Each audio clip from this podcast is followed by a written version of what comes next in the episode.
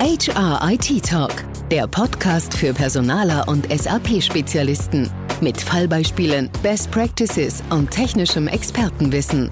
Direkt von den Fachleuten von Projekt 0708 aus München. Agil oder Wasserfall? Welche Projektmethodik eignet sich am besten, um SAP-Projekte zum Erfolg zu führen? Diese spannende Fragestellung diskutiere ich in der zweiteiligen Podcast-Episode zusammen mit Ludwig Wartelsteiner, Senior Consultant bei Projekt Nummer 8. Im ersten Teil versuchte sich mein Kollege an einer griffigen Definition, was agile Projekte eigentlich sind, aber auch die Tatsache, dass das gute alte Wasserfallmodell nach wie vor seine Daseinsberechtigung besitzt, wurde von ihm herausgearbeitet. In der aktuellen zweiten Folge wird er Ihnen, liebe ZuhörerInnen, Insights zu einem realen Kundenprojekt geben, was komplett agil und sogar zu 100% remote abgewickelt wurde. Abschließend erhalten Sie noch konkrete Tipps für Ihre Projektpraxis. Damit herzlich willkommen zu einer neuen Folge von der HIT Talk. Mein Name ist Michael Schäffler.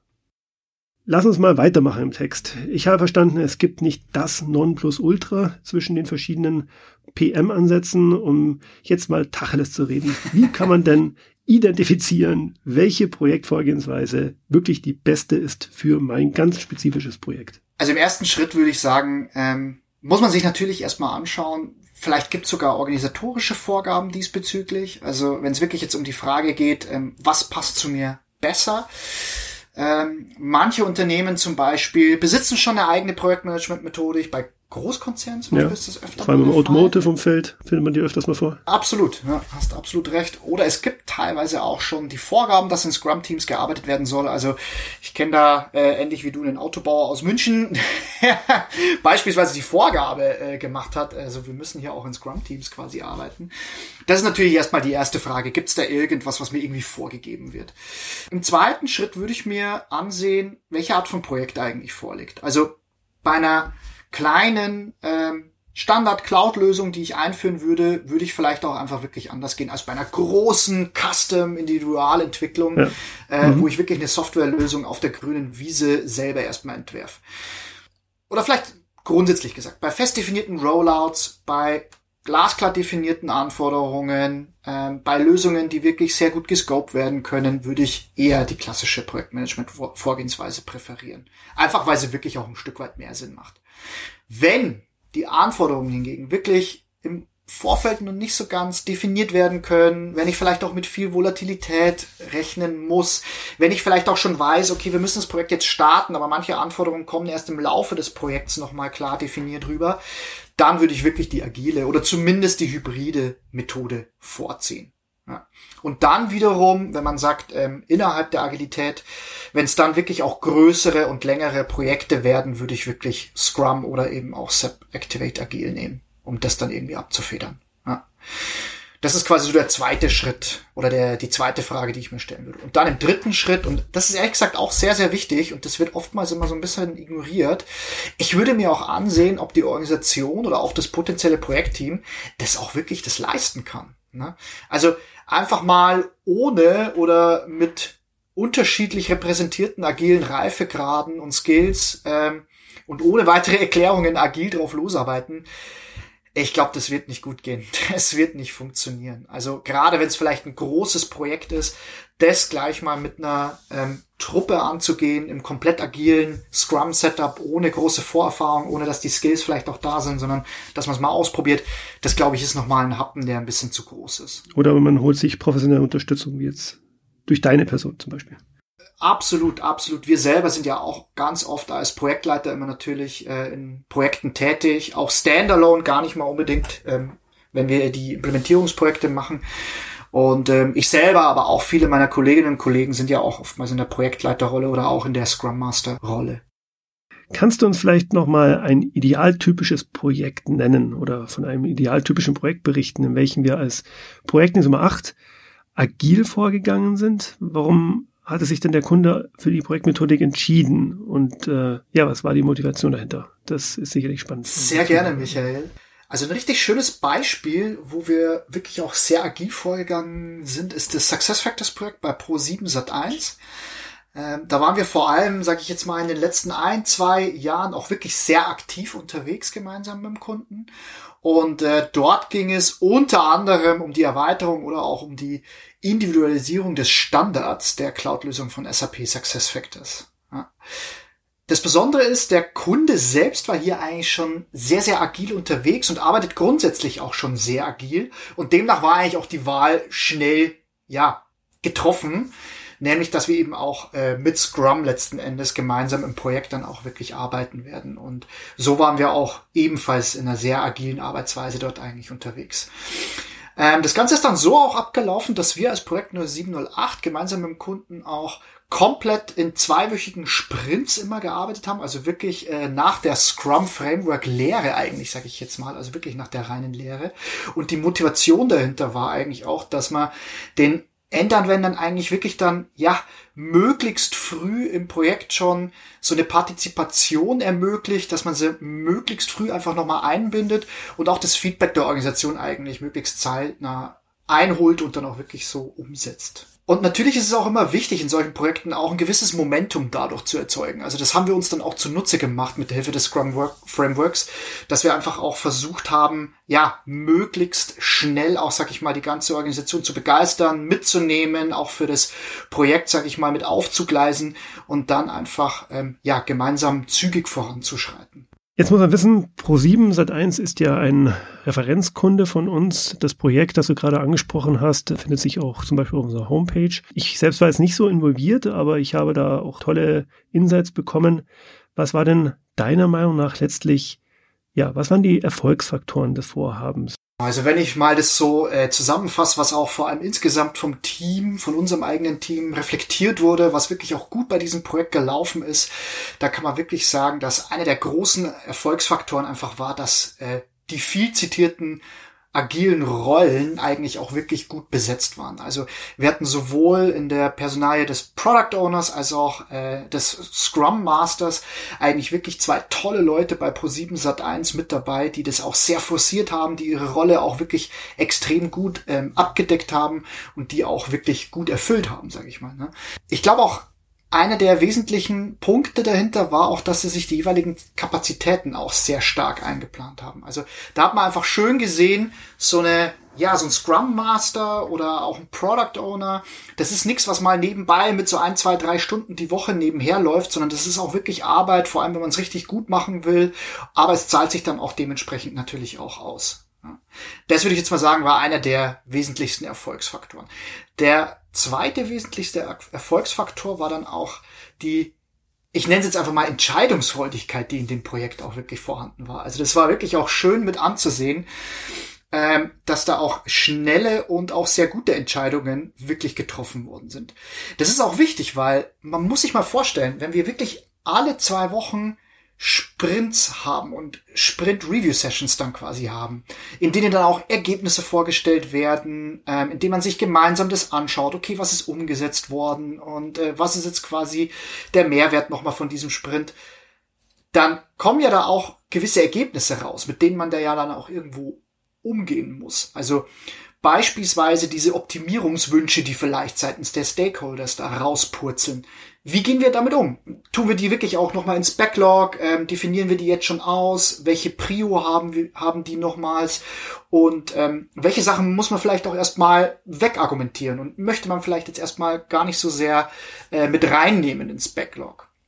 Und zusätzlich natürlich dann auch, welche Dinge muss man vielleicht auch erstmal intern klären, bevor man sie wirklich auch ins Backlog mit reinnehmen kann. Also gerade diese Sachen da hat das ähm, insgesamt das Projektteam wirklich geglänzt mit schnellen Entscheidungen, mit wirklich tollen Entscheidungen. Und äh, insofern würde ich sagen, das war wirklich der zweite ganz, ganz große Erfolgsfaktor einfach. Wir haben jetzt sehr viel über Scrum gesprochen, als Projektmethodik im Speziellen und über Stärken und Voraussetzungen. Mich würde es mal interessieren, siehst du auch Schwächen oder sagen wir jetzt mal Lücken in dem Framework? Du sagst ja selber, Scrum ist ein Framework. Was siehst du denn da? Wo sind die Schwächen des Systems? Ich glaube, Schwächen würde ich es vielleicht gar nicht mal unbedingt nennen, aber ich würde vielleicht den Begriff bewusste Lücken eventuell einfach vorbringen an der Stelle. Ähm, also Scrum liefert ja grundsätzlich wirklich ein grandioses Framework. Ähm, und wirklich damit eine Anleitung, wie ich selbst als Projektteam mich zu organisieren habe und wie ich vorangehen kann im Projekt und äh, definiert auch, sage ich mal, das allgemeine Vorgehen. Aber was Scrum und auch eigentlich die anderen agilen Methodologien natürlich nicht wirklich liefern, sind auch so, ich nenne es jetzt mal die softeren Themen dahinter. Also beispielsweise Führungsthemen oder auch Themen rund ums Konfliktmanagement die sind extrem wichtig, diese Punkte, aber da liefert jetzt Scrum erstmal out of the box nicht wirklich eine ganz, ganz konkrete Antwort an der Stelle. Beispielsweise, also in der Theorie arbeiten ja alle Projektmitglieder extrem konstruktiv und self-enabled an ihren Themen. Aber was passiert denn eigentlich, wenn das mal nicht so funktioniert? Also wie geht man zum Beispiel damit um, wenn Ergebnisse vielleicht mal nicht stimmen oder vielleicht sogar kontinuierlich nicht ganz stimmen? Wie geht man mit dem Thema Wissenstransfer innerhalb von einem Team zum Beispiel um? Also, dass die juniorigeren Kolleginnen und Kollegen auch mit immer aufgegleist werden und ausgebildet werden quasi. Und da kommt es auch dann eigentlich wirklich darauf an, dass zum Beispiel auch der Scrum Master wirklich gute Moderations- und Interventionstechniken beherrscht, um auch ja, gemeinsam mit dem Team dann auch wirklich gegensteuern zu können, wenn mal was aus dem Ruder läuft oder wenn mal vielleicht auch was nicht funktioniert. Das macht man dann natürlich äh, vor allem in den Retro-Sessions, aber es kommt eben auch darauf an, dass man mit einem gewissen Toolset auch an solchen Themen dann auch wirklich arbeiten kann. Und ähm, weil du gesagt hast, vielleicht äh, Lücken auch an der Stelle. Eine weitere Lücke ist natürlich auch, dass nirgends eigentlich im Scrum Guide, also nicht nur Scrum, sondern eigentlich sogar auch in den anderen agilen Methoden, wird eigentlich genauer beschrieben, wie, ich nenne es jetzt mal einfach diese Erhebung dieser ganzen Requirements oder auch das Backlog-Management, wie das genau ablaufen soll. Also wie beschreibe ich zum Beispiel als Kunde oder als PO ähm, meine Anforderungen effizient und wie kommuniziere ich diese auch effizient? Das sind so Sachen, wo jetzt Scrum erstmal nicht alles out of the box mitliefert. Okay, das sind ja doch einige Herausforderungen, die du jetzt hier geschildert hast. Wie sieht es denn damit aus? Wie kann ich darauf reagieren? Oder ich als Projektleiter, werde ich da alleine gelassen oder kann ich mich da irgendwie in der Community austauschen? Also keine Angst, du wirst da nicht komplett alleine gelassen, weil du hast das Stichwort auch gerade genannt, nämlich Community. Man muss dazu sagen, Scrum hat als konkretes Beispiel jetzt an der Stelle genannt, nicht vergessen, da was mit reinzunehmen. Das möchte ich nochmal mit dazu sagen. Also es ist nicht so, dass Scrum äh, eine Flanke offen gelassen hat und gesagt hat, hm, okay, hier müssen wir vielleicht nochmal was nacharbeiten, sondern das Scrum Framework hat bewusst auch solche Themen offen gelassen. Nämlich mit dem Hintergrund, dass Teams einfach selber für sich beschließen sollen, was für sie da am besten passt, wie sie mit Konflikten zum Beispiel umgehen wollen, wie sie auch mit dem Thema Requirements beispielsweise umgehen wollen und sagt einfach, hey, äh, Scrum als Framework ist da kompatibel mit vielen anderen Themen, die ihr euch selber einfach zurechtlegt. Und wie man sich da selber eigentlich auch helfen kann, wenn man jetzt vielleicht noch nicht so viel Erfahrung hat, ähm, das Stichwort hast du gerade auch schon genannt, Michael, nämlich Community. Es gibt wirklich extrem viele gute Leute da draußen, die schon seit Jahren, teilweise vielleicht sogar schon seit Jahrzehnten agil arbeiten.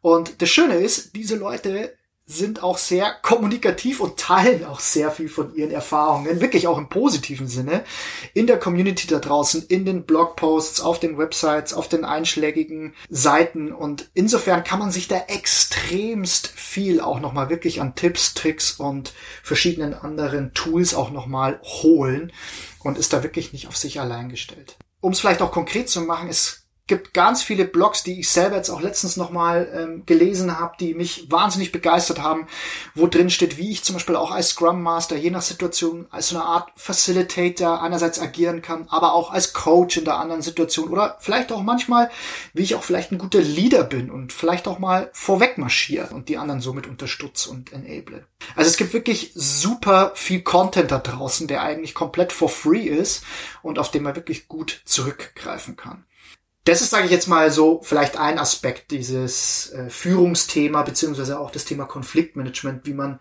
da vielleicht auch sich selber nochmal ein bisschen Wissen abzapfen kann von der Community. Und auch zum zweiten Punkt, den ich vorher genannt hatte, nämlich, ähm, dass das Thema Requirements Management oder auch Backlog Management nicht wirklich von Scrum vorgegeben ist. Auch da ist quasi Scrum sehr kompatibel mit ganz vielen verschiedenen Tools, die man da einfach auch verwenden kann und womit man Anforderungen eigentlich ziemlich effizient erstmal beschreiben kann. Ich möchte da auch ein Beispiel nennen. Ähm, ich arbeite zum Beispiel selber wirklich sehr, sehr gerne mit sogenannten Epics und User Stories. Wie kann man sich das vorstellen? Ein Epic ist quasi so eine Art übergeordnetes Arbeitspaket, könnte man es eigentlich fast nennen, oder einen übergeordneten Vorgang.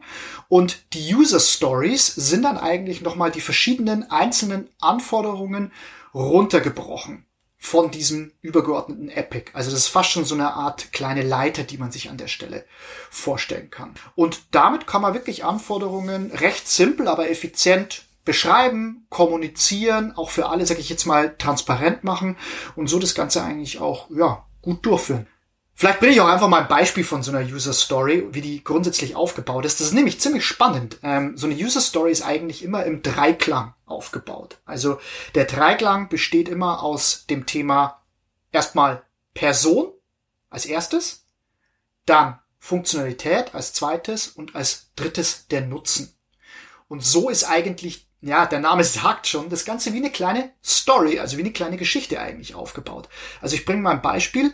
Als ein bestimmter Nutzer möchte ich eine bestimmte Funktionalität haben, um den und den Nutzen zu erreichen. Und das Schöne ist eigentlich, dass man damit dann beschreiben kann, übergeordnet jetzt, wenn man sich in so eine IT-Lösung reindenkt, welches Rollenverständnis habe ich dahinter? Also welche Rolle möchte was sehen können, möchte welche Funktionalität haben, aber auch für welchen Nutzen. Und so habe ich zum Beispiel auch als Entwickler immer vorliegen, nicht nur was ist gewünscht und wer wünscht es, sondern auch was ist das übergeordnete Ziel dahinter oder eben dieser übergeordnete Nutzen. Das kann auch nochmal wirklich wichtig sein, damit ich mich einfach besser in die Lage versetzen kann, warum diese Anforderungen überhaupt entstanden ist. Und so kann man eben auch mit diesen verschiedenen Epics oder auch mit diesen verschiedenen User Stories das Ganze auch wirklich gut beschreiben. Es gibt aber auch noch ganz viele andere Methoden und auch viele andere Tools, um sich selber auch mit Scrum oder auch in anderen agilen Frameworks wirklich gut zu tracken oder seine, seinen Alltag auch nochmal gut zu gestalten. Es gibt zum Beispiel sogenannte Burn-Down-Charts oder Burn-Up-Charts. Da geht es vor allem darum, den Projektfortschritt oder auch den Sprintfortschritt immer zu messen und zu gucken, okay, wie viele Sachen habe ich schon abgearbeitet, beziehungsweise wie viele Anforderungen stehen vielleicht sogar noch aus. Also auch da kann man wirklich sehr, sehr viele Tools verwenden, die sich mit Scrum wunderbar verheiraten lassen. Und das finde ich auch das Schöne eigentlich an dem Ganzen, dass man da sehr, sehr flexibel ist. Aber, das ist natürlich auch ein wichtiger Punkt an der Stelle, Flexibilität heißt aber natürlich auch, dass man sich gemeinsam als Team auch wirklich auf einen guten Mix erstmal einigen muss. Also man muss für seine Situation, für sein Projekt als Team auch wirklich den Mix an Tools selektieren, mit dem man am besten arbeiten kann, mit dem man am effizientesten arbeiten kann und mit dem man sich auch wirklich selber wohlfühlt. Weil, das möchte ich schon auch an der Stelle äh, vorbringen, es bringt einfach nichts, erstmal bekannte Tools einzuführen, weil es vielleicht auch von vielen anderen genutzt werden ähm, oder weil die sehr populär sind. Ähm, aber wenn ich selber nicht wirklich davon überzeugt bin vom Mehrwert oder wenn ich vielleicht auch nicht gut damit umgehen kann, wenn es mir vielleicht nicht so gut liegt als Projektteam, dann bringt das Ganze eigentlich nichts. Also man muss wirklich auch selber nochmal da ein bisschen was investieren an Gedanken und gucken, welche konkreten Tools und welche konkreten Tipps und Tricks einem eigentlich dann nochmal am meisten helfen. Also quasi nochmal sehr spezifisch auf die Kunden- und Projektsituation das konkrete Setup zu klären. Das ist jetzt die Herausforderung, habe ich verstanden. Absolut, genau. Also man, man muss sich einfach wirklich überlegen, wie wollen wir Anforderungen konkret beschreiben in unserem Projekt, ähm, mit welchen Tracking-Tools möchten wir arbeiten und so weiter und so fort. Also das sind auch nochmal ganz wichtige Fragen. Hast du dein Lieblingssetup? Ja, ich habe tatsächlich wirklich ein Setup, dass ich gerne, wie gesagt, mit den Epics und den User Stories auch arbeite. Mhm. Äh, ich arbeite auch sehr, sehr gerne mit äh, Burndown-Charts. Also das sind mit meine favorisierten Tools, die ich auch sehr, sehr gerne hernehme.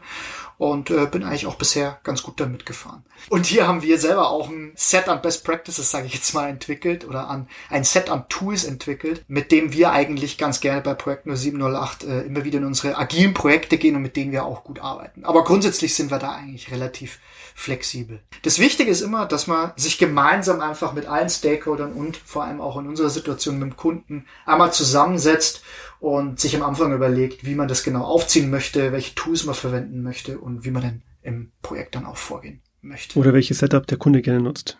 Oder das natürlich, genau. Also gibt sehr viel. Man lernt natürlich selber auch immer wieder gern mit dazu. Und äh, die Möglichkeiten sind wirklich vielfältig an der Stelle. Ludwig, da wir gerade über eigenes Setup sprechen und mhm. wir hatten ja vorhin schon über SAP Activate gesprochen, kannst du uns und unseren ZuhörerInnen noch etwas über die Projektnummer 8 Activate Methodik berichten. Wir haben ja auch für uns mhm. selber ein eigenes Modell geschaffen in Anlehnung an SAP Activate. Was war denn da die Motivation und warum haben wir das getan, beziehungsweise wie haben wir das ausgestaltet? Wie du bereits gesagt hattest, es gibt ja schon sehr, sehr viel von Subactivate, äh, was im Standard mit dazukommt. Ich bin auch in der letzten Folge schon ein bisschen darauf eingegangen, was da alles schon mitkommt. Wir haben uns aber trotzdem dazu entschlossen, das Ganze nochmal, ja, ich möchte sagen, ein bisschen detaillierter eigentlich nochmal mit auszubauen und äh, haben da eigentlich unseren eigenen Projekt 0708 Best Practice an der Stelle auch nochmal weiterentwickelt. Warum das Ganze gerade beim Thema Testing und auch beim Thema Hypercare haben wir eigentlich gemerkt, dass äh, der Standard von SAP Activate zwar wirklich schon herausragend ist, aber dass wir da gerne noch ein bisschen detaillierter auch mit reingehen wollen und haben zum Beispiel nochmal auch bei dieser iterativen Vorgehensweise am Schluss der ganzen Iterationen nochmal einen dezidierten großen Abnahmetest immer eigentlich mit eingeplant. Oder auch zum Beispiel einen bestimmten Integration-Test, den wir da auch nochmal gerne mitmachen würden. Warum das Ganze? Also auch wenn wir da teilweise schon sehr agil unterwegs sind bei dem Thema, äh, gerade auch bei der hybriden Vorgehensweise, ist es uns trotzdem auch nochmal wichtig, dass wir am Schluss von so einem Projekt auch nochmal wirklich alles gemeinsam mit dem Kunden abnehmen, dass wir auch nochmal alles auf Herz und Nieren überprüfen und auch wirklich gucken, dass das Ganze auch wirklich ready for go live, sage ich jetzt mal, ist. Also das ist zum Beispiel schon mal ein Punkt, den wir wirklich auch nochmal detaillierter im Vergleich zum Standard von SAP Activate für uns ausformuliert haben.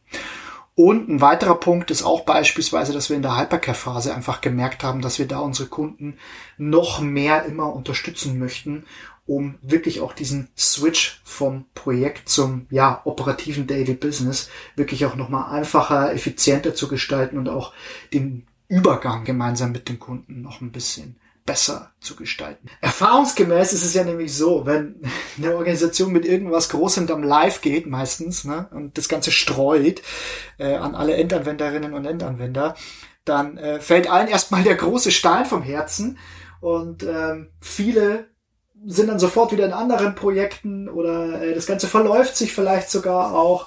Und da haben wir einfach gemerkt, dass wir da ja fast schon diese Spannung und auch diesen Fokus und auch das Momentum aufrechterhalten wollen und gleich direkt danach äh, vielleicht auch schon die ersten CRs angehen möchten oder auch den Supportprozess noch besser begleiten möchten und einfach so nochmal mehr Mehrwert für den Kunden schaffen wollen an der Stelle. Das sind mal so zwei kleine Beispiele, wo wir den Standard von Subactivate sogar auch nochmal für unsere Zwecke ein bisschen detaillierter ausformuliert haben. Save the Date. Let's Transform Retail. Das Retail Community Event am 8. September in München. Unter dem Motto Handel im Wandel, die Weichen im HR richtigstellen und keine Digitalisierung ohne Technik fokussiert Projekt 0708 gemeinsam mit Branchenexperten und Spezialisten die Digitalisierung und Transformation im Groß- und Einzelhandel. Keynotes, Impulsvorträge und Podiumsdiskussionen von renommierten Speakern gehen der Frage nach, wie sich das Personalwesen entwickeln muss, um die Herausforderungen der Gegenwart und Zukunft zu meistern. Erhalten Sie exklusive Einblicke in ausgewählte Use Cases im Bereich Retail und Consumer Products und kommen Sie endlich mal wieder mit Gleichgesinnten der Branche ins Gespräch. Jetzt alle weiteren Infos erhalten und zum Event anmelden unter www.projekt0708.com. Auf einen kreativen und tollen Austausch mit Ihnen freuen sich die Kolleginnen von Projekt 0708, SAP, EHI und viele mehr. Lass uns doch mal zum Abschluss der heutigen Episode für unsere HörerInnen ein paar Praxistipps sammeln, Empfehlungen geben. Hast du da was im Petto? Also ganz konkrete Punkte, die du ihnen mitgeben möchtest, wenn man sich für die agile Transformation entscheidet? Also der wichtigste Tipp am Anfang ist natürlich auch, da haben wir schon ein paar Mal heute drüber gesprochen, ist, die richtige agile Methode auszuwählen. Also wirklich soll es wirklich Scrum sein oder nimmt man vielleicht doch eher ein hybrides Modell. Ähm, ich glaube, wir haben auch hoffentlich ganz gut herausgestellt, wann welches Sinn macht. Aber, und das ist immer ganz, ganz wichtig, wenn man sich für eine agile Methode äh, entscheidet in so einer Art agilen Transformation, also wenn man erst vor allem sehr klassisch unterwegs war und dann agil werden möchte. Ich finde, einer der wichtigsten Punkte ist es, ähm, dass man sich selbst auch messbare Ziele steckt. Und das wäre auch wirklich ein großer Tipp von mir. Also was möchte man denn mit Agilität erreichen? Warum möchte man denn agil sein? Ich hoffe, das hat auch einen Hintergrund, weil Agilität ist ja kein Selbstzweck. Wir machen das ja nicht, weil uns langweilig ist und weil wir mal was Neues ausprobieren wollen, sondern wir verfolgen ja hoffentlich auch immer ein Ziel. Also Beispiel, ein gutes Ziel kann sein, hey, wir wollen jetzt schneller das erste Kundenfeedback immer erhalten. Oder wir wollen im Nachgang von Projekten 30 Prozent weniger Change Requests haben oder sowas. Also wirklich offensiv sich selber auch äh, auf einer Metaebene Ziele setzen, was man mit diesem agilen Projekt erreichen will, vielleicht auch im Gegensatz zu dem klassischen. So, als weiteren Tipp würde ich sagen, ähm, unbedingt die Verantwortlichkeiten und Rollen gut definieren und auch wirklich dann konkret besetzen. Also es kann nicht jeder alles machen, weil dann macht gegebenenfalls keiner was und alles endet im Chaos. Also wirklich ein ganz, ganz wichtiger und großer Tipp. Bitte auch alle Rollen festlegen, die in agilen Teams vorhanden sein müssen diese agilen Teams sollten auch dann wirklich kontinuierlich und konstant in diesen Rollen und auch agil auch arbeiten dürfen, um da auch Lerneffekte zu generieren und auch selbst irgendwie besser zu werden, ähm, so dass es auch wirklich, sag ich jetzt mal, von der Lernkurve her nach nach oben geht. Ja. Als so einen vierten Tipp würde ich auch noch gerne mitgeben, äh, die agilen Kompetenzen des Projektteams auch immer weiter zu fördern. Ähm, klar, wenn es natürlich schon eingefleischte Vollprofis sind, dann ist das was anderes. Aber gerade äh, wenn das Skill-Level eher so Beginner oder auch ja Mitte ist, also so fortgeschritten, dann würde ich auf jeden Fall immer wieder versuchen, da trotzdem viel zu coachen, viel mitzufördern und ähm, teilweise vielleicht auch wirklich mit auszubilden. Also Scrum-Kurse, muss ich auch wirklich dazu sagen, das ist nicht einfach nur Geldmacherei oder ähm, Selbstzweck, sondern die machen wirklich auch Sinn, um die Methodik nochmal wirklich sich gut anzueignen und ähm, die Projektmanagement-Skills da auch wirklich einfach zu verbessern. Also ich kann, du hast es ja vorher schon erwähnt, wirklich aus eigener Erfahrung sprechen als Scrum Master, der ja selber auch die Zertifizierung und die Kurse durchgegangen ist. Ich habe nochmal wirklich super viel selber auch dazu gelernt bei dem Ganzen. Ja, was natürlich auch ein, ein ganz wichtiger Tipp von meiner Seite aus wäre, das agile Mindset generell auch nochmal in der Organisation zu fördern. Also ich habe schon ein Stück weit vorher angerissen, würde es aber gerne nochmal machen oder nochmal sagen, dieses wirklich proaktive Betreiben des Erwartungsmanagements gegenüber den Endkunden und der Organisation. Also ab wann ist mit welchen Ergebnissen zu rechnen und äh, vielleicht auch ab wann nicht. Also müssen wir wirklich auch nochmal transparent an der Stelle machen. Und auch quasi das Team selbst ist in diesem Zuge auch wirklich wichtig zu nennen, denn Agilität ist auch da nochmal ein wahnsinniger Kultur- und Mindset-Change. Also Agilität setzt viel mehr auf Selbstständigkeit, auf eigenständige Arbeitsweise von eigentlich jedem einzelnen Teammitglied. Also jedes Teammitglied ist selbst auch ein Stück weit verantwortlich, das Projekt voranzutreiben etc. Und das muss natürlich auch irgendwo gefördert und begleitet werden. Also das fällt natürlich nicht einem automatisch so einfach mal in den Schoß. Ne? Genau, und dann, ähm, was auch noch wirklich extrem wichtig ist, ähm, würde ich auch gerne noch als Tipp mitgeben, ist, man muss sich wirklich gut überlegen, wie man diese agilen Teams in diese oftmals eher, wie gesagt, klassischen Organisationen auch nochmal einbettet. Also wie spielt es zusammen mit der Gesamtorganisation? Unsere Unternehmen denken einfach oftmals noch extrem klassisch. Und man muss sich zum Beispiel auch so eine Frage stellen, also jetzt ganz pragmatisch gedacht, wie reporte ich ans Management? Ähm, also die werden sich bestimmt nicht nur alle vier Wochen in die Sprint-Reviews setzen und dann auch noch am besten für vier Stunden und dann sich ihr Update holen. Also da würden glaub einige, glaube ich, äh, würden einige auf dem einen oder anderen Stuhl schon äh, nervös werden.